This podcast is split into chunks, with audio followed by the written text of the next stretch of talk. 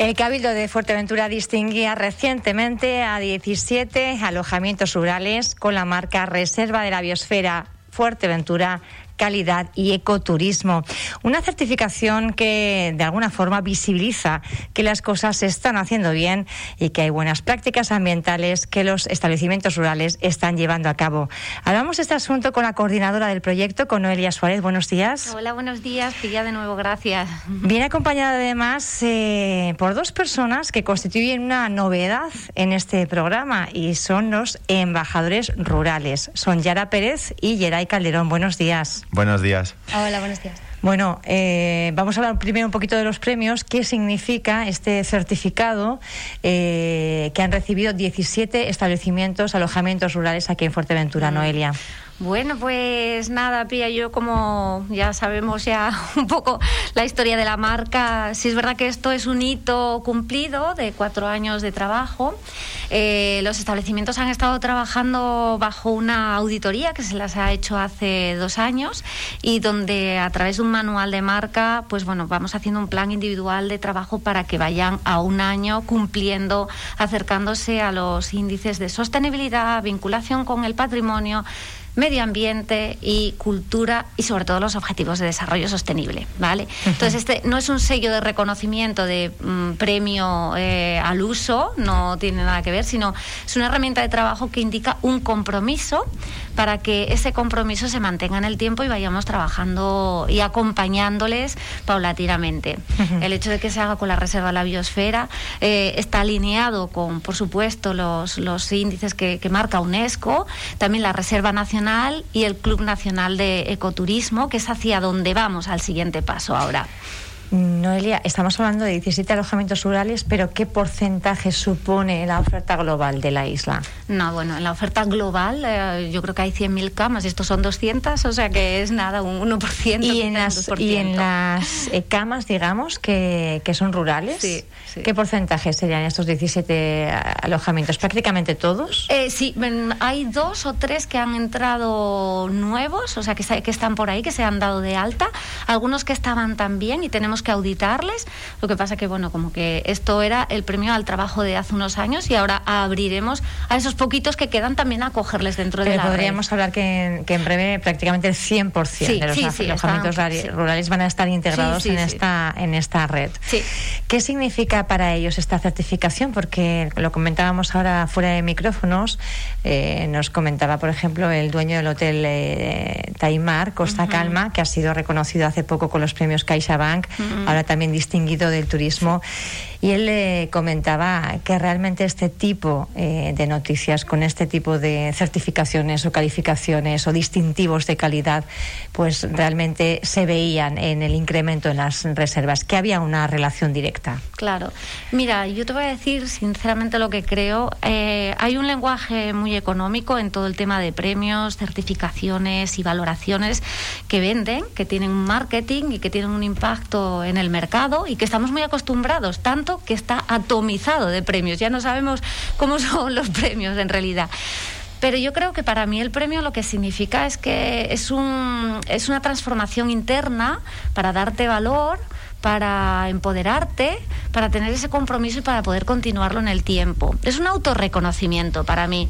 Muchos de los alojamientos rurales a lo mejor no se hubieran eh, pensado o imaginado que iban a obtener un certificado por ser lo que son o por trabajar como trabajan. Y ese em, empoderamiento yo creo que eh, hace eh, la apertura mental, no solo para poder trabajar tú, sino para poder trabajar con el resto de tu entorno del territorio y beneficiarlo, bajo una filosofía y un sentido común que al final es el que tenemos que hacer globalmente. Tiene casi más valor que se trate de un paraguas. Sí más que el certificado en sí, ¿no? A, nivel individual, digamos. Sí, sí, Pía, porque yo, bueno, que vengo también del tema de las marcas y de la parte de auditorías y de calidad, eh, ni el visitante exterior, ni a veces nosotros mismos distinguimos cuáles son las pautas que puede tener esa marca para que te lo den. Eso es, mm, es muy complicado entenderlo, porque cada país, cada comunidad, cada localidad tiene premios que uno internamente, aunque los veas en la puerta, no sabes cuáles son las pautas o entre cuántos te dan. En este caso, Reserva de la Biosfera de Fuerteventura UNESCO ya de alguna forma, bueno, pues es un sello distintivo que tiene más valor que muchos otros, Exacto. Bueno, tenemos aquí a Yara Pérez y a Yeray Calderón, que son los nuevos embajadores rurales de Fuerteventura, una figura innovadora que hasta ahora no ha existido y nos van a contar un poco, bueno, pues cuál es el objetivo de su estancia en la isla por tres meses, me parece, ¿verdad? Eso es.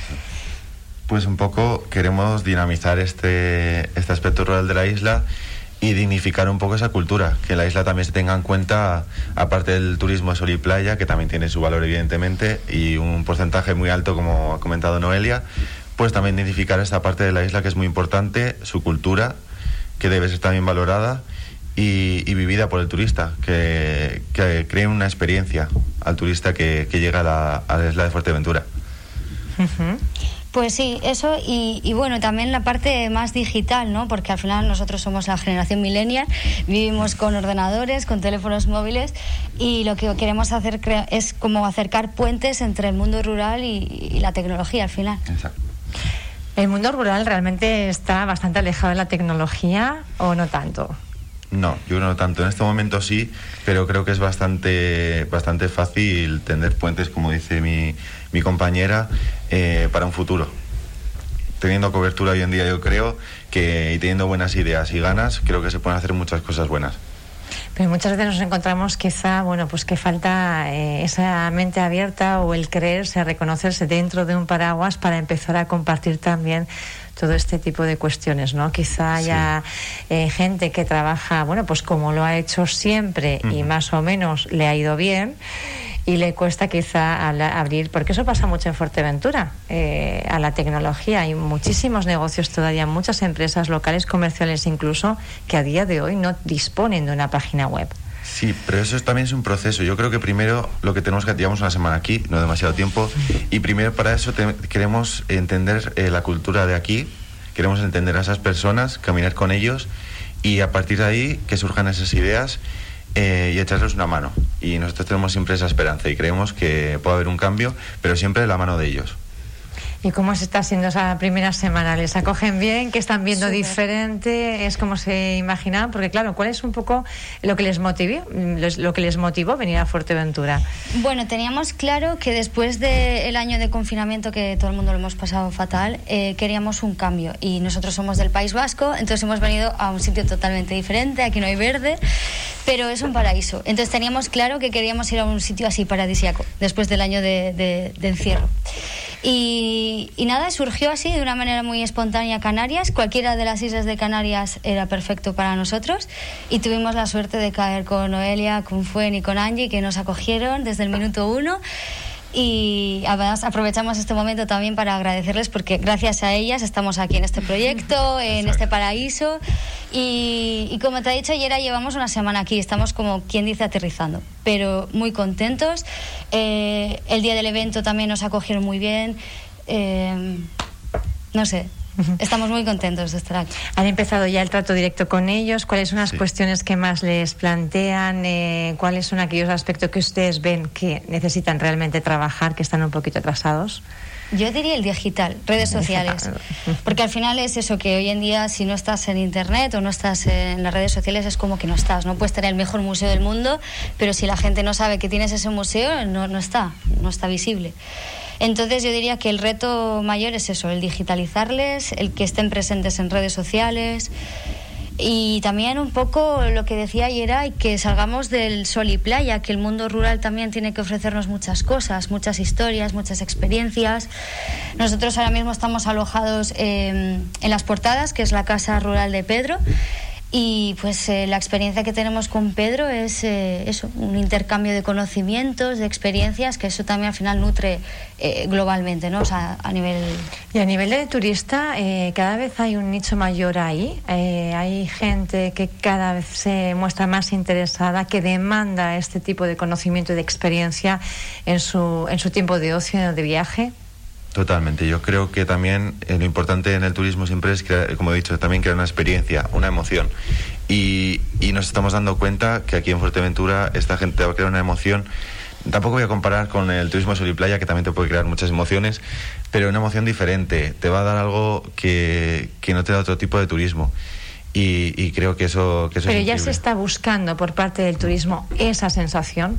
Sí, ¿Se ha creado ya, digamos, esa sinergia entre ese turista que puede estar en Alemania y alguien en su eh, establecimiento rural que pueda decirle, estamos aquí, te ofrecemos esto, ¿te interesa? Y alguien diga al otro lado, sí, yo creo que sí, yo creo que sí, después, sobre todo después de este, de este tiempo tan duro que hemos vivido, yo creo La COVID está ayudando, eh, va a ayudar a, que realmente el mundo rural de alguna forma, pues bueno, pues cobre mayor protagonismo. Sí, ha sido la gran tendencia además, eh, Pía. Desde el comienzo de la pandemia, mm, bueno, la búsqueda de espacios abiertos y, de pocas aglomeraciones y de contactos directos con las personas y con más seguridad, más pausa también, eh, ha sido, bueno, como el, el, veloci, el, velocímetro, el velocímetro, ¿no? Que ha cambiado de 100 a, a, a 0 y bueno, e, el, tú sabes que yo soy estudiante de filosofía y, siempre lo llevo todo ahí un poco. El mito dual entre hombre y naturaleza ha existido siempre, es algo que nos, nos acompaña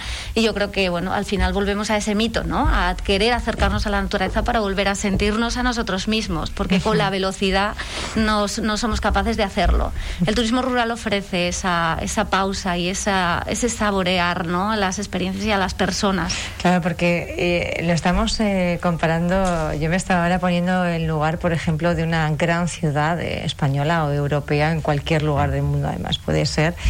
Eh, cómo se ha podido vivir la, la, COVID, que ha sido muy diferente a la experiencia que hemos tenido en Fuerteventura. Mm. Eh, y de repente, bueno, pues venir aquí a un establecimiento rural y, respirar ese contacto ¿no? directo con la naturaleza, pero también esa sensación de libertad que ofrece mm. Fuerteventura y sus espacios tan abiertos. ¿no? Sí, eso es una conexión y bueno, de hecho eh, lo decían después de Fitur que Fuerteventura era de los destinos más buscados precisamente por, por esa sensación de libertad, poca población, poca industrialización. Es como que... Hay una tendencia a nivel empresarial también apostar por este segmento aquí en la isla? Porque claro, son 17 alojamientos, eh, mencionabas Noelia antes, 200 camas mm. de, de, todas las miles que tiene Fuerteventura. ¿Hay una apuesta por, por las empresas, por las familias, por seguir tradiciones o, no tanto?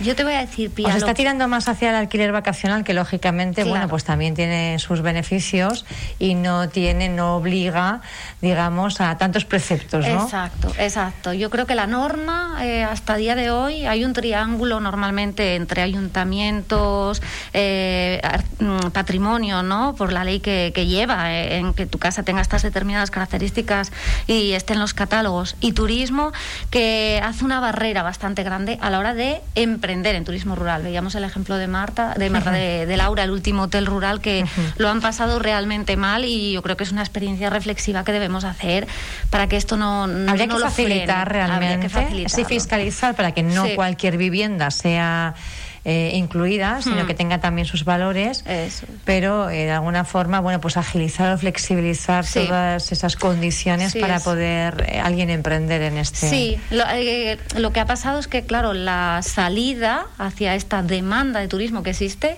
es la vivienda vacacional, por eso Fuerteventura se ha llenado de vivienda vacacional y por eso en plena pandemia los pueblos estaban llenos, todos los lo hemos visto, que, claro, los microdestinos turísticos que tenemos en Fuerteventura eh, se han pausado, eh, pero claro, los pueblos pues estaban llenos porque hay mucha vivienda vacacional.